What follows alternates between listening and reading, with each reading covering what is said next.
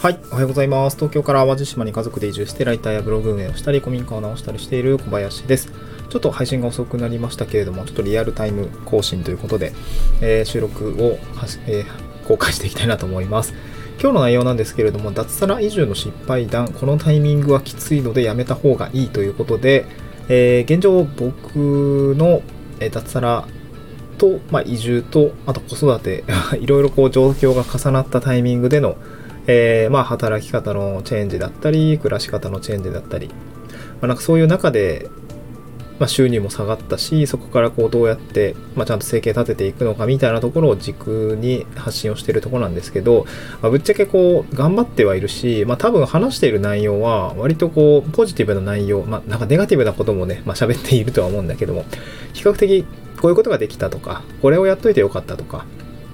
なんだろう、そういう話が多くなるだろうし、まあ僕も人なんで、あんまりこう、ね、あの、めちゃくちゃダメなところを 話すって多分、あんま多分個人的に気が進んでないかなと、過去の自分も含めて進んでないかなと思うので、あんまりこう失敗談って公にしていることも少ないかなと思うんですけど、まあ、やっぱり3年ぐらい、3年、2年半過ぎ経ちまして、脱サラ移住してみましたと。で、子育てもするあるタイミングでしましたと。で、これやっぱりね、多分失敗だったと思います。めっちゃしんどい ので、このタイミングはきついのでやめといた方がいいよっていうような、まあ経験談みたいのを、うんと話しておこうかなと思います。うん、ちょっとね、しんどい。なんかその、この、ちょっと土日、僕のメンタルが今しんどいっていうのもあって、こういう話になってるのかもしれないですけど、いや、しんどいねということを話してみたいなと思います。で、そうですね、今日何かな、話そうかなと思った時に、まあ、まず脱サラすることと、移住することと、まあ、そして子育てが重なるとどうなるのか、えー、それぞれが、それぞれで結構大きな大変さが持ち合わせているので、ちょっとまあ、その、組み合わさるとどうなるっていう前に、それ、こういうそれぞれですね、脱サラとはこうである。移住の大変さはこうである。子育てっていうのはこういう大変さがあるっていうところを、まあ、一つ一つちょっと解説、かいつまんだ後に、まあ、それらをね、えー、まあ、組み合わせた時にこんな状態に陥ってしまうんだ。だからやめといた方がいいみたいな話をしたいなと思います。うんじゃあまず3つですね。脱サラっていうことと移住っていう、あの、脱サラっていうことと移住っていうことと、まあ、子育て。一つ一つ、まあ、どういうところが大変なのかっていうところですね。えー、まあ、それ単体で見た時の話をしたいなと思うんですけど、まあ、まずそうですね。脱サラの部分ですね。まあ、これはもう本当に、えー、ていうんですか、人生の中でやっぱり大きなライフイベントだと思います。会社を辞めるということですね。うん。で、会社辞めると何が大半かっていうと、まあ、もちろんね、あの、メンタル的に解放されるとか、まあ、別にこう、なんだろうな、誰かに支持されることがなくなるので、自由度は一気に上がるんだけれども、やっぱり、ね、大変なのは、経済的な不安定さっていうんですかね。あとは本当に仕事を取ったりとか、うん、お金を稼ぐっていうことに対して、全部自分でやっていかないといけないので、まあなんかその、なんだろう、感覚ってちょっと形容しがたいところがあるんですけど、まあ、シンプルにこう自己責任の一択で 自己責任の世界に飛び込んでいくっていうような感じかなと思います。で、やっぱり具体的には、お金ですよね。お金。仕事を獲得する。で、それ側、まあ、支払いサイクルっていうのは大体個人事業主とかフリーランスあるんですけど、えー、先方に納品をして、まあ、それが多分来月とかに振り込まれてくるっていうような感じで、毎月決まった給料じゃないし、今月働いた分が、今月働、あの、支払われるというよりは、ま来月に、うん、支払われるので、ちょっとスパンが空くんですね。こういったところのこうキャッシュフローのサイクルみたいなところも、あなんか、ちょっとちょ、ちょっと考えながら働かんとまずいなっていうのと、まあ、ある一定程度のこう、キャッシュ？まあ、生活の余裕っていうのがないと、これ本当にね、火の車っていうか、なんていうの、あの自転車操業になるとしんどいだろうなと思いました。うん。明日食う飯の稼ぎを稼がなきゃあかんってなるとちょっとしんどくなる。新しいことにも挑戦できなくなるし、まあ、積極的な攻撃的なこう営業とか、うん、施策だったり、ちょっとね、練ったね、練ったこう戦略だったりっていうのができなくなってくるので、このあたりやっぱ身動き取りな取りづらくなるのかなと思うので、まあ、やっぱりこう会社辞める前に副業からしっかり基盤というか、そういったものを作っておいた上で、まあ、個人事業主、まあ、なんかその副業で頑張っていたら伸びてきて、まあ、その意図的に伸ばしていって、えー、まあこれだったら大丈夫そうだなっていうタイミングで副業するのが、副業じゃない、脱サラするのが、まあまあ正解なのかなと思いました。うん。まあその、一つの過渡期として地域おこし協力隊という、まあ3年間限定の個人事業主みたいなのをやるのは、まあそれはその選択はまあ間違ってないかなと思うけど、まあ、いきなりゼロからやると結構大変だったなっていうところですね。うん、なんかやっぱ副業でなんかやって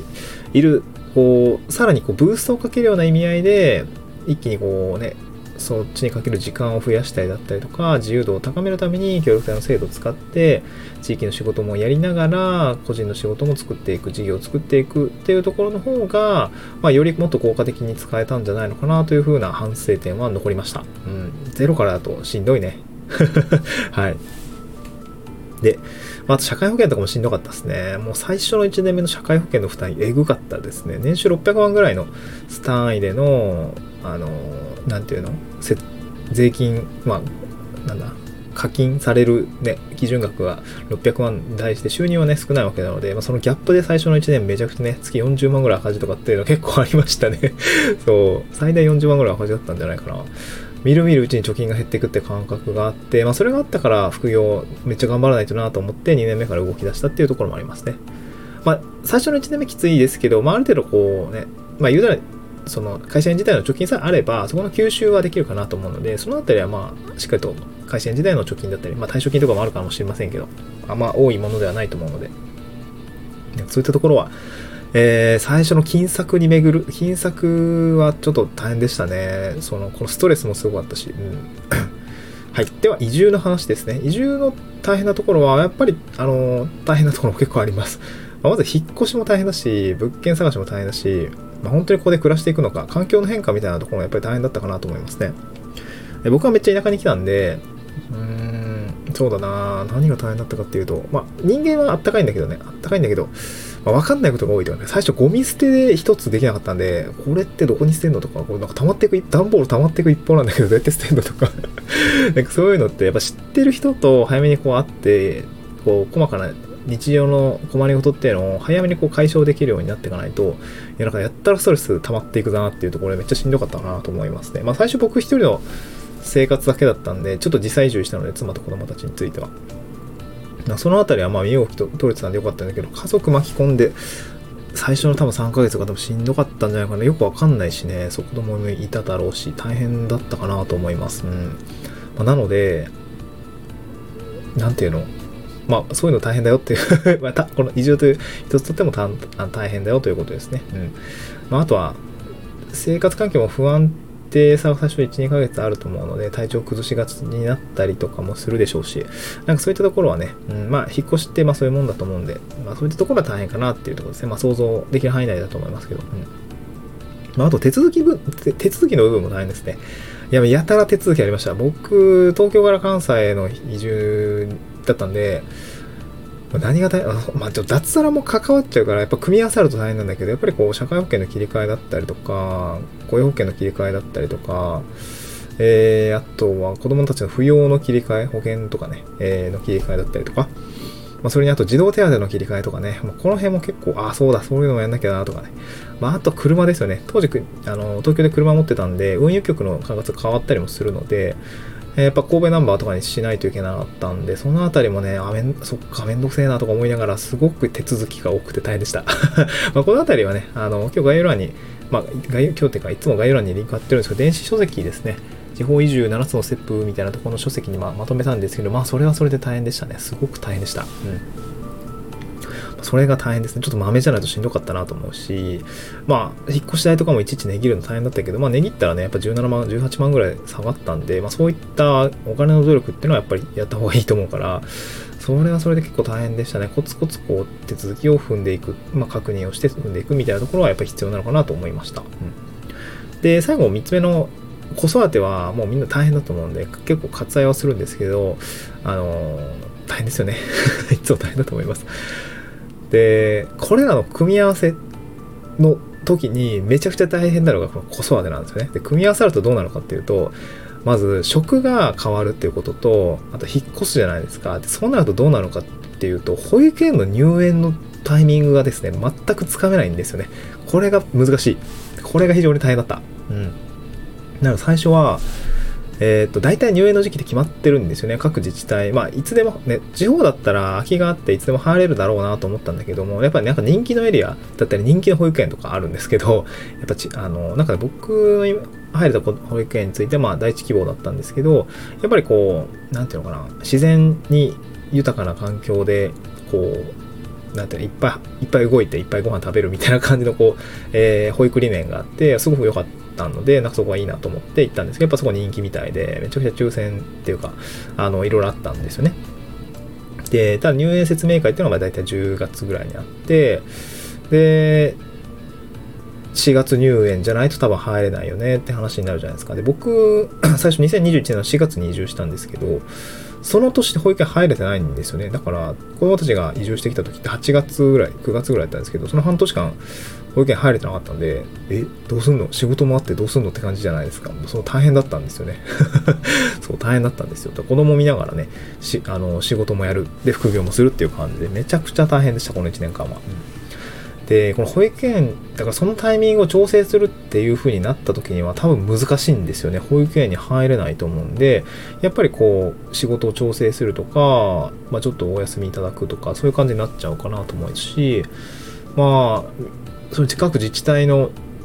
入園説明会もまだ移住してないのに行けんのかっていうところでちょっと弾かれたりもなんかなくはないのでその辺りの調整というのは非常に難しかったですね。組み合わさると非常に大変でした、うん。まあ、なのでこの脱サラっていうことと移住っていうこととあの子育てが重なるこのタイミングにまあ要移住したかって感じですけど多分一番大変だったんじゃないかなと思いますのでもしそうなりそう。まあ、子育てをきっかけにして移住するって、まあ、よくあるパターンなんですけど、まあ、せめて働き方の部分だけはちょっとこう、ね、なんかこう、フルリモート転職できるようにしとく。仕事の部分はななんかこう、やっとくとか、まあ、脱サラもなんか、うん、まあでもね、難しいか。家賃が低いから脱サラできる挑戦に踏み切れるっていうのもあるからね、まあ、これはちょっと難しいんだけど、うーん、確かにね、